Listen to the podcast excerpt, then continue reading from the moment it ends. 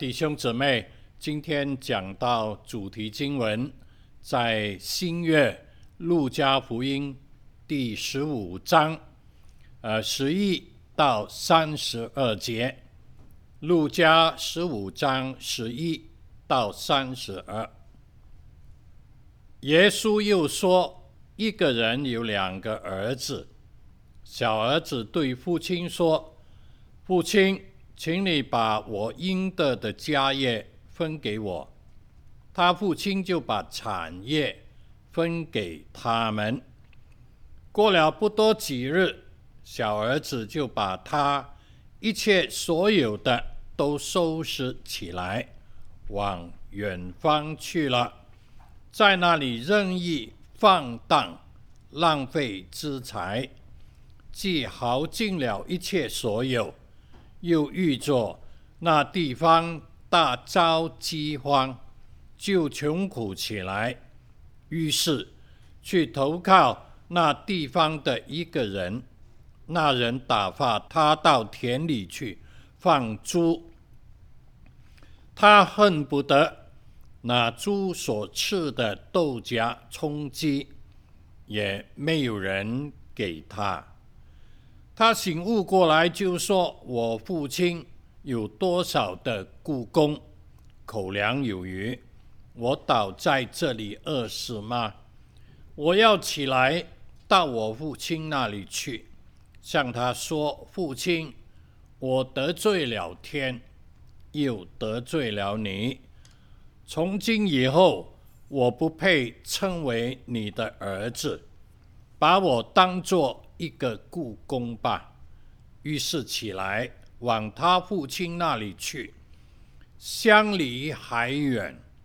他父亲看见，就动了慈心，跑去抱着他的颈项，连连与他亲嘴。儿子说：“父亲，我得罪了天，又得罪了你。从今以后。”我不配称为你的儿子。父亲却吩咐仆人说：“把那上好的袍子快拿出来给他穿，把戒指戴在他指头上，把鞋穿在他脚上，把那肥牛都牵来宰了，我们可以吃喝快乐。”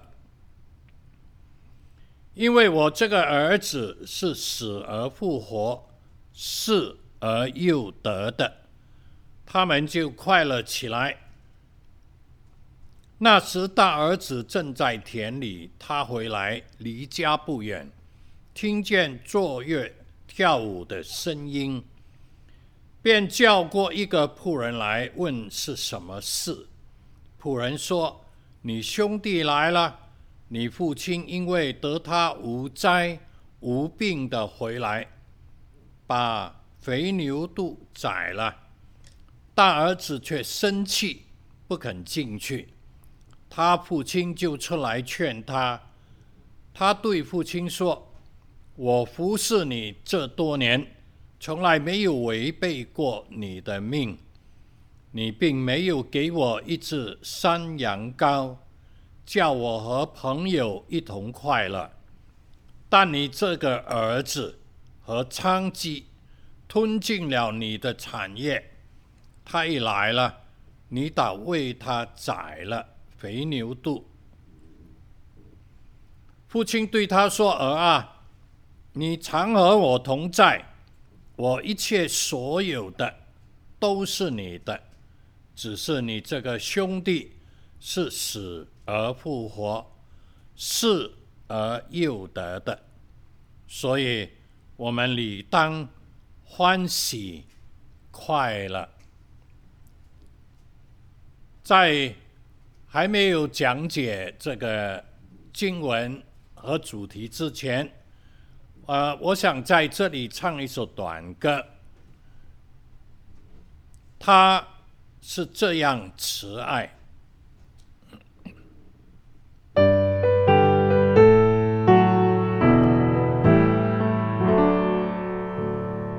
他是这样慈爱，这样的可靠，他知道一切事，他知你需要，永不离开我们，爱心这样大，既有这样仆神，我害怕什么？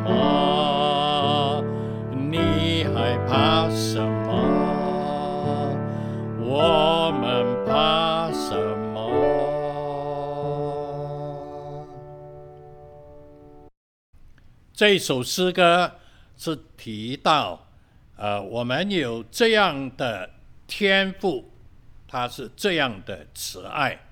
我今天要跟大家来分享的是一位，呃，慈爱或者慈悲、开明的天赋。讲到父亲，啊、我们六月啦，第三个主日是父亲节啊、已经过了。但是我留意到今年的父亲节呢，完全没有提到父亲啊，所以呢，我想呃，趁着这个机会呢，跟大家来谈论一些有关这方面的事情。呃，讲到父亲呢。当然，我最知道的，跟我最亲切的，呃，就是我的父亲了。呃，我对我的父亲的认识不是很多。呃，我知道他，呃，做过文员，后来他有做过一段时期的货车的司机。呃，我也知道他。曾经有一艘货船，他是船主，拥有一艘货船。我很小的时候也上过呃他的货船。然后来他行驶在呃这个马来西亚跟泰国之间呢，啊不幸遇到了海盗，把他整只船掳掠去了，抢光了他一切所有。我问他，呃，当海盗抓你去的时候，要你做什么？他回答我说，要他做厨师。哦，原来啊，我的父亲，呃，是会煮菜的。那后来他说，他趁着这些强盗喝醉酒不留心的时候，他就逃走了。可是呢，一个。一艘货船里面的货全没有了，当时代没有保险，所以呢，我的父亲就要呃赔偿这些损失，于是呢，我的家道就衰落，从此呢就一整不起了。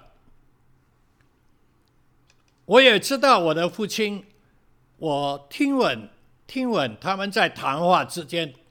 呃，提到他曾经从缅甸步行回到马来西亚来，哇，我有点不敢相信，这么长的路程，啊、怎么走回来呢？我觉得非常的伟大。还有呢，我认识他就是他是抽烟的，我小时候呢曾经呢帮他点过烟，但我没有抽烟啊。但后来呢，他。有一天说不抽烟了，那从此呢，他就烟完全离手。那么他就也是呃喜欢喝酒，啊、呃，甚至等跟人家斗酒，斗到了将整个烈酒一罐都喝完，回家的途中呢，呃呕吐，甚至血都吐出来了。从此他说我不再喝酒了，哎，他一下就戒掉了。啊，我也很佩服我的父亲，他说到做到，哎，后来呢，哎，他又担任了一个全马来西亚一家运输公司的在槟城的呃经理，所以啊，我对我的父亲呢所认识的就这么多了啊，其他我不太知道了。其其他的父亲呢，我也不多认识啊。我知道林肯总统，他有空的时候，他会陪他一个儿子，他好像只有一个儿子啊，陪他在公园散步，谈谈话啊。后来他的儿子呢，也成了国会的议员之一了。在我们人生的日子中，或者说在我人生的日子中，我可以说最认识的，就是我的天赋了。当然，我的天赋更彻底的认识我。所以今天我要通过这一段。路加福音十五章的浪子回头的故事，不是要来谈论这个浪子，乃是要来谈论这个浪子回头故事里面的父亲。通过这个父亲的种种情形，我们要来看我们的天赋。因为有很多要点，所以呢，我只能精要的来提点给大家思考。讲到这个父亲呢，第一样我要提的，就是他是一个能够交流、能够对话的父亲。啊，很多时候母亲比较慈祥。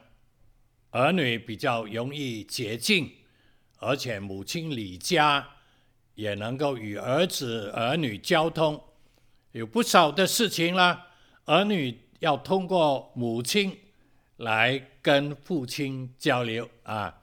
那父亲比较严肃，但是我们看这一段经文呢，呃，这个父亲呢是能够接触的，近距离的接触。而且能够交谈谈话。十二节说，小儿子对父亲说：“父亲，请你把我应得的家业分给我。”他父亲就把产业分给他们了。儿子说：“父亲，我得罪了天，又得罪了你。从今以后，我不配称为你的儿子了。”这是二十一节。啊，那么这三十二节说呢，只是你这个兄弟是死而复活、死而又得的，所以我们理当欢喜快乐。那他对于小儿子能够交流、能够谈话，呃，他对大儿子一样，呃，能够交流、能够谈话啊。有时候呢，在家庭里面呢。我们只有一个容易谈啊，其他不是这么容易谈啊。但是这个父亲呢，原来他是能够对话的。在属灵方面来说呢，啊，有人曾经呃这样建议：我们祷告就是对天父说话，父啊，阿爸父啊，天父啊，啊。就好像主耶稣也是这样的祷告，啊、天父啊，父啊，我感谢赞美你啊，等等。那么我们读圣经呢，哎，通过圣经的话语，那么天父就对我们说话，啊，讲给我们听。那我们平常读的圣经，藏在心里，好像诗篇一百一十九篇有这样说。我将你的话藏在心里，免得我得罪你。藏在心里呢，就是呃，记忆在脑海中，摆在心中。那有需要的时候，你祷告、仰望天父，神的话语，呃，会在你的心里面呢，向你说话，跟你对话。所以这是第一个要点。这个天赋，这个父亲。好像天父一样，是能够对话交流的，非常的美好。所以弟兄姊妹，我们侍奉的、信靠的这一位父神，你可以把你的心事、你的一切倾心吐意来告诉他啊。他一定会垂听，也会回应你。那第二呢？这个父亲呢，当小儿子来要求要分他应得的家业的时候，这是一位能够应允要求的父亲。小儿子要什么，他就给什么。也可以说，这个父亲是一个很慷慨的。后来他给小儿子的，甚至超过小儿子所需要的。比方说，小儿子回来的时候，他所给他的，是超过一切所有的。我记得我看过一个呃犹太人的故事，有一个父亲，当他儿子十几岁的时候，啊，他把他叫到台前来，他说：“儿子，我虽然很富有，但我一分钱都不会给你。可是呢，我们家里有一些宝贵的东西，有一些。”宝贵的记录啊，这一点就给你了，你拿回去看。于是呢，这个儿子呢就离家了。若干年后，这个儿子回来了，告诉他父亲：“父亲，我现在非常富有，而且呢，我的富有呢。”胜过了你了，哇！这是一个太好的儿子了啊！回来还可以回赠他的父亲，回馈他的父亲。可是这个小儿子回来一无所有了，但父亲还把最上好的来给他，超出他所想所求的。所以呢，我们的天赋也是这样。当我们仰望他，我们求告他的时候，当我们缺乏来到他的面前的时候，当我们有什么亏欠来仰望他的时候，他给我们的，正是我们眼睛未曾看见，耳朵未曾听见，心里没有想过的。这是圣经的应许，而且是能够实践的。所以呢，他能应允要求的父亲，在我过往到现今，从年轻信主到现在几十年了，凡祷告、仰望神，无论有声无声，神垂听的多呢，还是不答应的多呢？我个人的经验，我不知道你们了。我个人的经验啊。神垂听的多，有他不垂听，有他不垂听的，我后来就明白是什么意思啊。凡小孩子，那要要要求父亲给他锋利的刀，父亲当然不会给他啦。啊，若是给他了，等一下你就知道厉害了。有一次我去探访。我们几个同学，呃，去探访我一个老师。我们在谈话之间呢，突然发觉他一个小儿子在爬行，手上拿一把剪刀。哇，我们紧张的不得了啊！我们就要过去帮他忙。他父亲说：“不要动，大家不要动。”然后呢，他的父亲呢，没有去干涉这个儿子。他父亲跑去血柜，啊、这个冰箱。啊，把这个血柜的门呢，啊，敞开了，然后拿一个红苹果出来，走到他小儿子的附近，把红苹果给他看。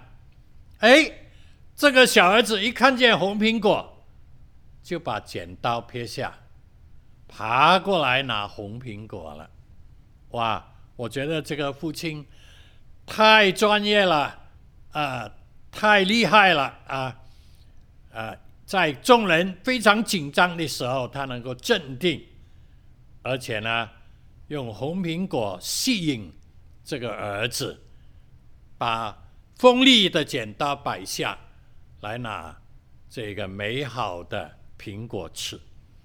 其实我们亲爱的天父也是这样，凡好的他没有理由不给你，凡不好的他可能有更好的吸引带领你，使你更蒙恩、更蒙福，所以他是能够应允要求的，呃，一个父亲。他不仅给这个小儿子啊。甚至没有要求的大儿子，他也分给他，因为圣经说分给他们。你若留意读圣经呢，就看见圣经的记载非常美好。好，第三方面呢，就是这一位父亲呢，是一位非常开明、开通的父亲，很通达，儿子要求他就答应。儿子要他就给，甚至儿子收拾一切离家了，哎，他也不拦阻。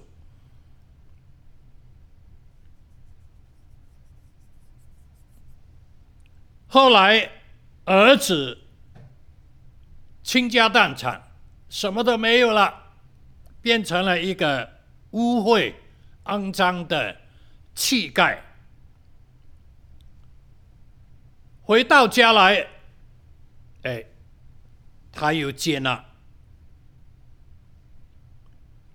他不但出来迎接这个这样子的小儿子，当他大儿子埋怨的时候，他也出来迎接这个大儿子。啊，我觉得这样的父亲呢，真是难找啊。只有我们的天父。是这样的，他非常扩大，非常通达。很多时候我们会认为天赋是一个不通达的啊，特别有人认为信了耶稣，什么自由都没有了，这样也不行，那样也不行。样样都不行，我为什么要信耶稣呢？我现在非常自由啊，我要做什么就可以做什么。信了耶稣，还要每个主日去礼拜堂敬拜，哎呀，好像很捆绑的样子。还有呢，圣经说，你来跟从我，背起你的十字架来跟从我。哎，有人说不信耶稣还好。信了耶稣还要背十字架呢？嗯，觉得好像信耶稣很不通达，反而各样的限制。其实圣经里面呢，通过司徒保罗有告诉我们，凡事都可行，在基督里面才真正的得自由、得释放。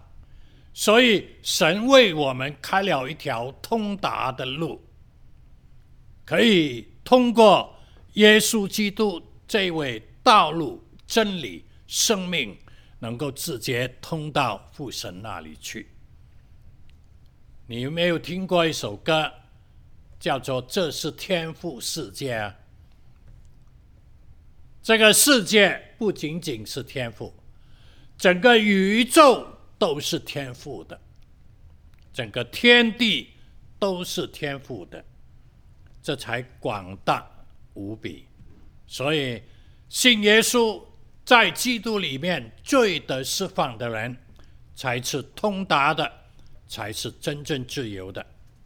好，第四方面，这位父亲是非常平等、公平、公正的父亲。刚才我们有提过了，对小儿子的要求应得的，他给他了。那么大儿子没有要求，但是他既分给小儿子，他也同样分给大儿子。哎，这样叫做公平。只是小儿子呃离家出去，浪费了一切所有的，而大儿子没有离家，就守住他所得的产业。所以这个父亲心里呢是非常公平的。啊，他免得分给小儿子，大儿子心里不舒服啊！哇，他这样你都分给他，而我一点都没有啊！那对于这在家里好的大儿子，他分了这个产业。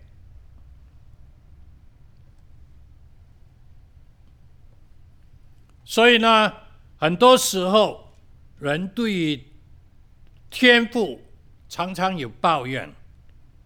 常常有抱怨。我从前读过一篇的文章，啊，有一个人呢，觉得另外一个人，他背的十字架非常光彩，很好看，我的呢很丑陋。他说：“天父，你偏心啊？怎么我的十字架这么难看？”这么重，他的这么光彩，这么美好。于是呢，他希望跟他交换，啊，那么终于交换了。当他把对方的光彩的十字架拿来背在自己肩头上的时候，他整个人。身体都弯掉了。原来对方的十架是重大无比的，他的原来好轻省的。天赋是按个人的能力量给我们的，就好像圣经说，量给我们的地界都是佳美的，没有一个不佳美的。表面上看来好像是不同，那其实呢，是天赋按你我的情形分给你的。所以呢，我们不要埋怨天赋，他是公平的。就好像大儿子后来埋怨他，他也解释给他听，使他能够理解。能够了然。呃，有时候我们读圣经，我们会说圣经偏心啊。很多时候都好像提到弟兄，没提到姊妹。其实不然呢、比方说呢，有一首诗篇：“弟兄和睦同居，是何等的善，是何等的美。”这好比那。贵重的膏油，膏在亚伦的头上，然后呢，流到什么呢？那一节圣经，流到胡须啊！啊，有一次很久之前，我们的团契呢就想，哎，这样不公平，我们把这个叫姊妹念一次，换掉姊妹啊，就是姊妹和睦同居，是何等的善。是何等的美！这好比那贵重的膏油流到亚伦的头上，又流到……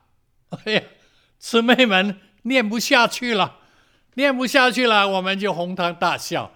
呃，这个主席呢，也也没有留意到啊，啊，还是照回圣经念啊。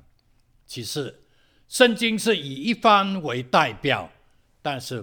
是包括一切所有的。那新约圣经有说，神爱世人，根本没有分男女老幼，各种的肤色，就是全部都包在里面了。神的爱被人称为博爱，怎么会偏心啦？任何人他都爱。我也听人家说过，为什么耶稣不生在中国呢？若耶稣是中国人就好了，为什么耶稣是犹太人，是以色列人呢？啊，这个问题要答起来了，需要一些时间呢。啊，但是呢，呃，你想想看，世界最苦难的民族，甚至要被人整个灭亡的民族，是什么民族呢？是犹太人、以色列人。你能够受得起吗？若是你这样，不要大其他问题了啊。其实呢，神道成肉身，当然是选一个地方。但是他爱世人，把这个福音传扬。有时候我想，犹太人要守律法，我们外邦人不必守律法，我们只要因信就得救了。你想那一个恩典大呢？我觉得外邦人所蒙的恩，比神的子民更大。啊，这是我个人的看法。当然了，还有很多解答，呃，我只提一提，呃，不要觉得不公平。啊，有人说，耶稣为什么不是黑的呢？因为我是黑人，啊，所以呢，某一个宗教很聪明，他们去到什么地方，就会把耶稣改装了，到黑人的地方。他们塑的像耶稣像啊，当然耶稣没有像啊，塑的像是黑人，我看过啊，叫做黑人耶稣啊。到了中国人的地方呢，啊，他们塑造的和画出来的耶稣像呢，是唐朝的，不知道为什么要唐朝，不是现代的啊，是穿唐装的中国人，可能呢，啊，那个比较。代表华人啊，哎呀，他们能够好像变色龙这样变的啊，以达到他们呢随心所欲传教的需要。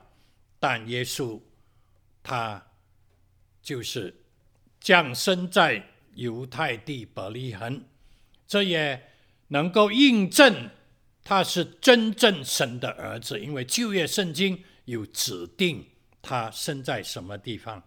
神绝对不会偏待人，他愿意人人得救，没有一个人沉沦，除非你不愿意接受耶稣基督做你个人的救主。若你愿意，任何人都能蒙恩得救，有永生的盼望和绝对的把握。第五样呢？呃，我要提他的，就是这一位的父亲，他是非常通情达理、思路非常敏捷的。他对小儿子的这个要求，他能够理解。很多时候，长辈。不了解儿子，我们说有什么叫做代沟啊？代沟。但是这位父亲没有代沟，是一位没有代沟的父亲，所以你我信靠他，可以跟他很亲切的来往。对小儿子的回头，他也能够完全理解。因为这，因为我这个儿子是死而复活，死而又得的，他们就快乐起来了。对大儿对小儿子，他能理解接受；对大儿子，他能够谅解。只是你这个兄弟是死而复活。失而又得的，所以我们理当欢喜快乐。他能够理解小儿子，他能够解理，把这个理解解给大儿子。他对大儿子心中的愤愤不平，能够解理给他听。所以啊，我觉得这个父亲头脑。非常清晰，事理分明，辨别力强，调解力够。哇，太好了！我们的天赋，我还没有说够的，不过这个够了啊。圣经还有很多角度的讲法。我们的天父是这样的一位天父，他绝对能够理解你，他也绝对能够解理给他听，给你听。好，第六样啦，就是当我看到这一段事迹这个比喻的时候，我觉得这个父亲呢是时常做好准备的父亲，知道如何面对处理任何问题的父亲。小儿子干干净净的，荣华富贵的，健健康康的，丰丰富富的出去了。可是误误会会。两手空空，一无所有，一点成就都没有，满身臭气，肮脏。回来，圣经说，这小儿子遇事起来，往他父亲那里去，相离还远，他父亲看见，就动了慈心，跑去抱着他的景象。连连与他亲嘴，原来这个父亲看见小儿子回来，二话不说，马上接纳，还要抱着他的景象，连连亲嘴，吩咐仆人把他梳理得干干净净。他能够一下子完全接纳他的儿子回来，除非他心里。完全做好了准备，那么大儿子呢，又突然来了这个埋怨，啊，这是最冤枉、最难受，心里最觉得受惧的。而且大儿子讲的话很难听啊，他对父亲说：“我服侍你这么多年，从来没有违背过你的命，你并没有给我一只山羊羔。”叫我和朋友一同快乐。其实呢，你想想看，他分产业给小儿子，也分产业给他，怎么一直是羊羔都没有了？没有可能了啊！但是他埋怨起来呢，我们呢不要随便埋怨，埋怨起来讲的话就是很很不理智，很不应当的啊，但很难听。还有呢，三十节，但你这个儿子啊和娼妓。吞进了你的产业，其实呢，这个产业已经分给他小儿子应得的了，但是他分起来，心里不平，就乱讲话啊！你吞进了你的产业，他一来了，你倒为他宰了肥牛肚，哇！这个话，若你是父亲，我是父亲，我想啦。可能你忍不住会一巴掌就过去了啊，赏给他，这叫做什么？总而言之，是一巴掌了啊。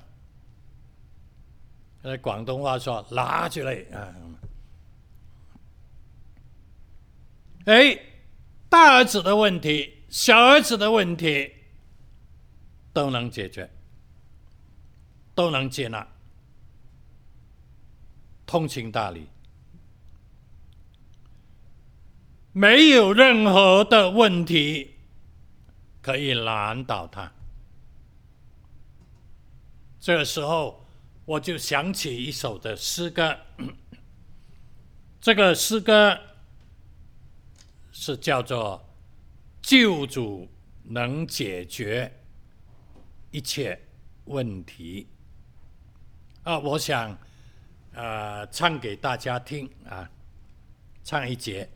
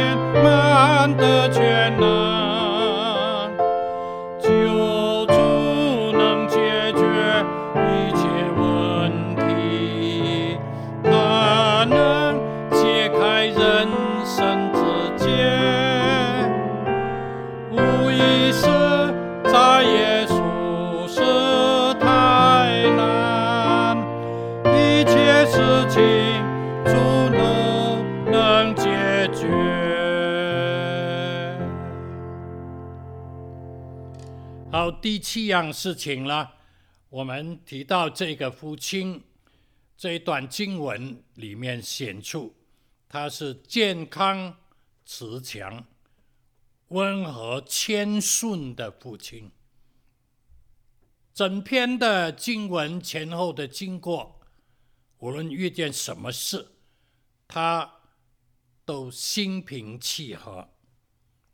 所以，整段经文里面，我们完全没有看见这父亲他有什么脾气，他没有发脾气，他蛮有这个忍耐，他也没有骂人，遇到什么他都是心平气和，所以他的性情非常的美好。温良、柔和、柔顺、细心、周到，蛮有爱心，而且心肠、心地柔软。圣经说他动了慈心，他的心很容易动的，而且他身体健康，活力充沛。这儿子。远远他就看见了，可见他的眼力非常好。还有呢，他还能够辨别力也好，一下就认得出他的儿子来。还有呢，圣经说他不是呃慢慢走过去的，他是跑过去的。他手上没有拐杖，体力还非常的美好。他一下子就把这个儿子颈项抱住，还有连连亲嘴。那大家思考一下，这是非常不卫生的啊！他儿子感染什么，他就他又是父亲啊啊啊！他会马上呃有健康上面的这个影响。可是他没有受到感染，啊抵抗力很强啊。哇，这样的父亲是难能可贵。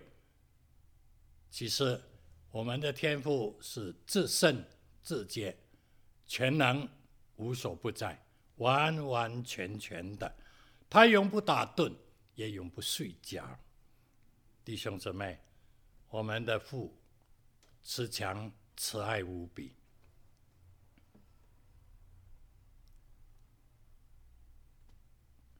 最后一样呢，我要提的，就是这个父亲，他是主宰一切的父亲。我认为很多时候人谈这段经文都谈浪子回头的宝贵，这个没有错。浪子回头，金不换，早已经说。到现在还是金句良言，希望所有的浪子都能够回头。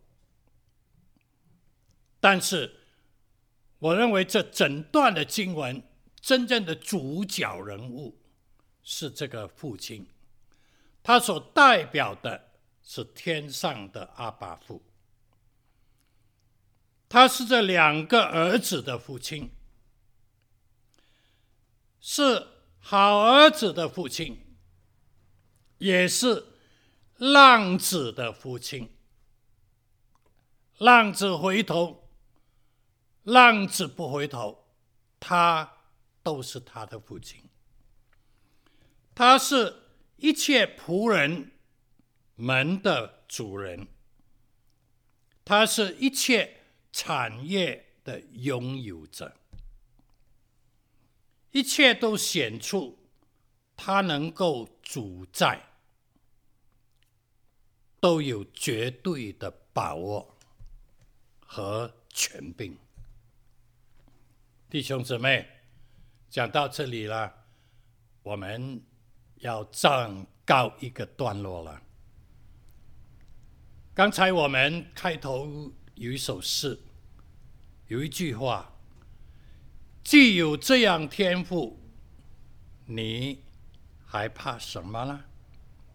我们当归向他，亲近他，敬奉他，仰望祷告他，心中爱慕他，不离开他。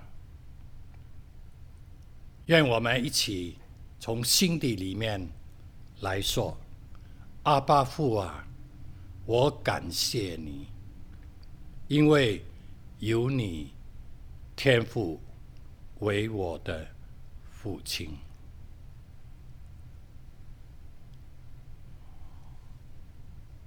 啊，今天分享到这里了，愿神赐福给大家。